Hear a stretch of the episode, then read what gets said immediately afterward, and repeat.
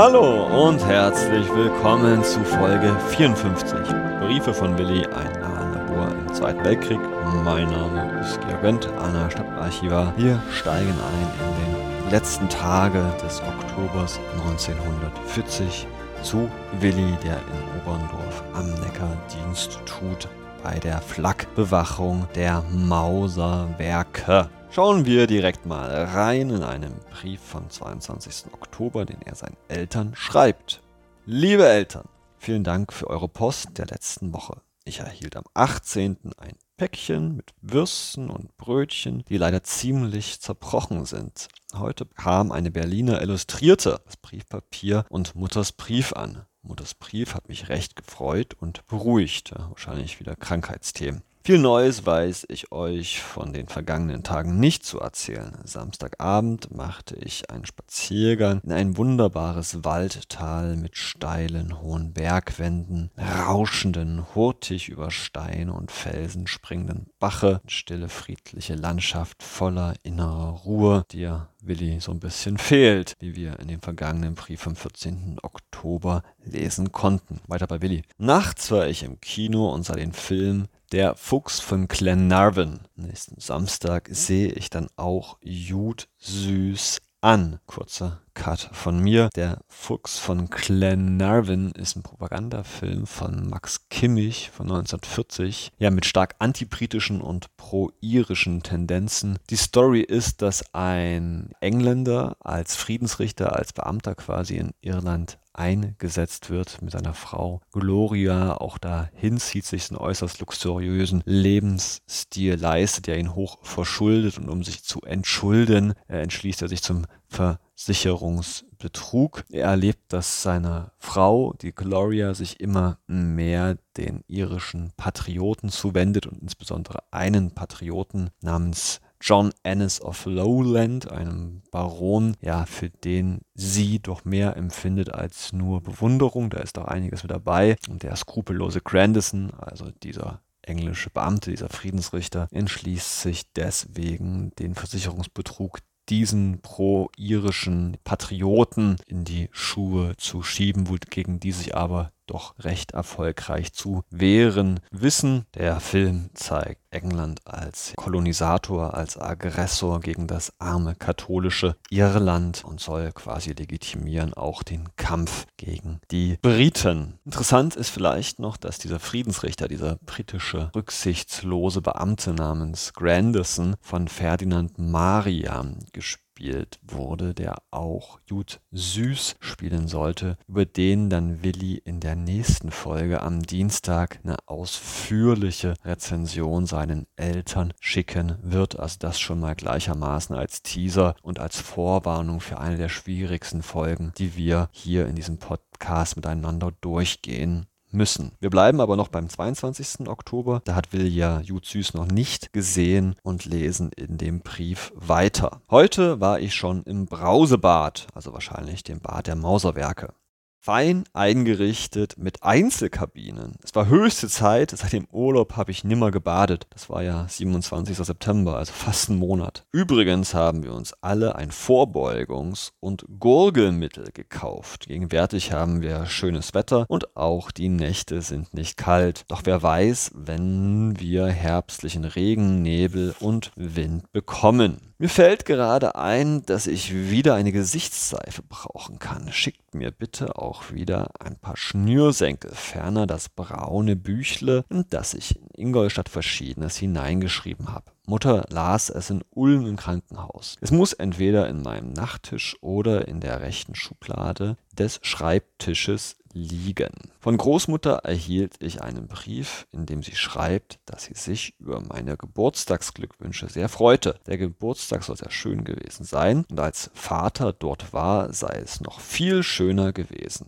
Auch von Rudi erhielt ich Post. Er schreibt, dass er Mutter bei Frau Fischer getroffen hat. Er bekam dabei ein schlechtes Gewissen, da ihm einfiel, dass er mir schon sehr lange nicht mehr geschrieben habe. Er gibt mir Ratschläge über Berufswahl. Das ist alles ganz recht und schön, aber ich weiß halt nichts damit anzufangen. Von Heidi erhielt ich eine Karte, in der sie mir mitteilt, dass sie jetzt in einem anderen RAD-Lager ist. Der nächste Urlaub hängt noch ziemlich in den Wolken und es fehlt nicht viel, dass er für dieses Jahr ins Wasser fällt. Zum Schluss sende ich euch viele Grüße und alles Gute, euer Willi. Ein recht kurzer Brief, schauen wir also noch in einen zweiten vom 26. Oktober 1940 hinein, der deutlich länger ist. Willi schreibt, liebe Eltern, bereits heute will ich beginnen, an euch wieder zu schreiben, obwohl ich diesen Brief erst abschicken will, wenn ich von euch wieder Nachricht habe. Vor einigen Tagen las ich eine Reklame einer Sprachzeitung. Schon in Steyr habe ich mal eine solche bei einem Kameraden gesehen. Sie erscheint dreimal monatlich und kostet eine Mark. Diese Zeitung bringt unterhaltsamen, lustigen und aktuellen Lesestoff in Englisch, Französisch und Italienisch mit Wörterverzeichnissen und Anmerkungen, sodass das lästige Nachschlagen im Wörterbuch erspart bleibt. Ich könnte sie nun selbst bestellen und und das Geld durch Feldpostüberweisung einsenden, aber ich hätte dabei nur Scherereien mit der Schreibstube, die sowieso ein paar Kilometer von hier entfernt liegt. Da ihr mir jede Woche Zeitungen schickt, so denke ich, dass es euch nichts ausmacht, wenn ihr die Zeitung unter eure Adresse bestellt und sie mir dann immer mit der Ahlener Zeitungen schickt. Es genügt, wenn ihr an den Verlag eine Postkarte schickt mit ungefähr folgendem Text an Gebrüder Paustians Verlag Hamburg 1 Schiele Haus 86.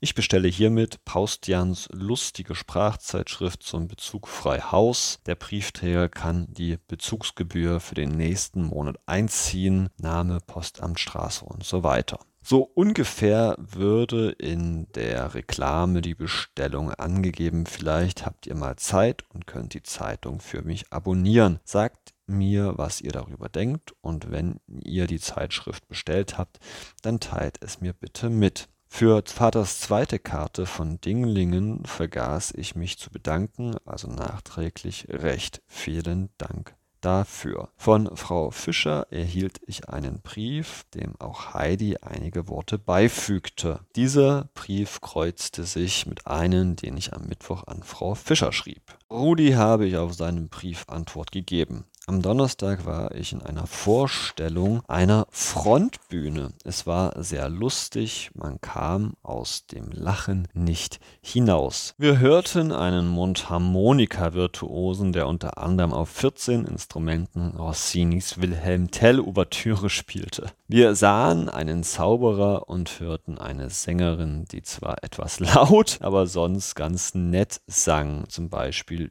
über die Prärie oder O mia bella Napoli. Vielleicht hat sie den großen Beifall auch nur wegen ihrer kurzen und ausgeschnittenen Kleid erhalten. Ich verstehe das zu wenig. Hm, alles klar, Willi. Am selben Abend noch habe ich dann für meine letzten Fleischmarken einen prima Schnitzel gegessen. Endlich habe ich eine Wirtschaft gefunden, in der man gut bürgerlich isst. Habt ihr mir noch ein paar Fleischmarken? Ich wäre euch sehr dankbar dafür, denn ich würde ganz gern wieder mal Schnitzel oder Rostbraten essen aber nur, wenn ihr Marken wirklich noch übrig habt. Seit gestern Abend schneit es bei uns, allerdings blieb noch nicht viel liegen. Es ist jetzt ziemlich kalt und windig. Gesundheitlich geht es mir weiterhin sehr gut. Hierüber braucht ihr euch keine Sorgen zu machen. Gegen Husten gurgle ich täglich und gegen Schnupfen steht das Naseweiß bereit. Da kann man kaum krank werden. Naseweiß ist übrigens ein Pulver das wirklich hilft. Naja, weiter geht's bei Willi. Im Ofen haben wir eine Pfundzhitze damit wir uns auch nach dem Postenstehen ordentlich aufwärmen können. In nächster Zeit werde ich die Bücher, die ich hier habe, heimschicken. Da ich doch nicht so gleich heimkomme, sind sie mir bei einem eventuellen Standortwechsel nur im Wege. Heidi hat mich ja um meine Meinung über das Buch von Rudolf Kienau gefragt, aber ich weiß da nicht was sagen. Was drin steht, ist alles schön und recht und ich habe kaum was auszusetzen oder zu rühmen, weil zu viel Selbstverständlichkeiten für mich in dem Buch stehen. Ich kann eigentlich nicht begreifen, warum Heidi sagt, das wäre ihr liebstes Buch. Ich finde nichts daran. Was ich da wieder schreiben soll, weiß ich nicht. Nietzsche Zarathustra werde ich auch wieder heimschicken, weil ich das Zeugs doch nicht verstehe. Den Hamlet habe ich wiederum durchgelesen. So etwas gefällt mir am meisten. Das wäre einstweilen alles, was ich zu schreiben habe. Wenn dann der Sonntag vorbei ist und ich wieder was von euch höre,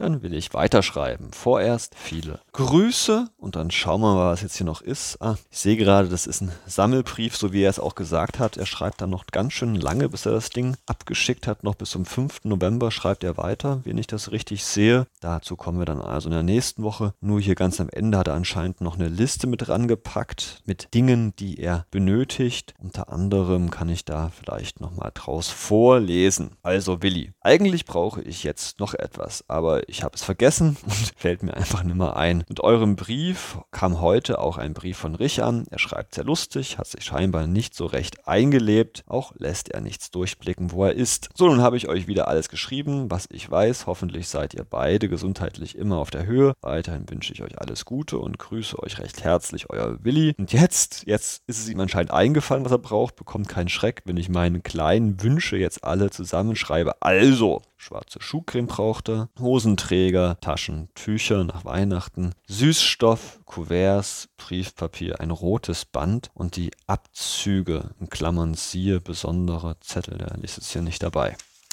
Gut, also das war's erstmal für die heutige Samstagfolge. Was haben wir Neues erfahren? Willi ist gesund, hat relativ viel Zeit gerade. Er bestellt sich ein eine Sprachschule, ein Heft, wissen nicht genau, welche Sprache er lernen möchte, vielleicht alle drei zusammen, Englisch, Französisch, Italienisch. Die Eltern sollen ihm auf jeden Fall die Hefte besorgen. Er hat auch Zeit für das Kino, guckt weiterhin fleißig Propaganda, Filme, besucht auch eine Frontbühne, wo naja, Stimmung gemacht wird für die Soldaten mit einem Mundharmonika-Virtuosen und einer Sängerin mit besonders kurzem Kleid, die offensichtlich jetzt Billy interessanterweise nicht so anspricht. Und er fand Kinau und den Tipp von Heidi nicht so gut und wir fragen uns, ob da erste ja, Brüche sind in dem Briefverkehrverhältnis mit der jungen Dame, die beim Reichsarbeitsdienst arbeitet. So viel von mir an diesem schönen, hoffentlich schönen Samstag bei Ihnen. Wünsche Ihnen noch ein schönes Wochenende. Am Dienstag geht es dann, wie gesagt, mit einem schweren Thema mit Jud Süß weiter. Ich wünsche Ihnen alles Gute und bleibe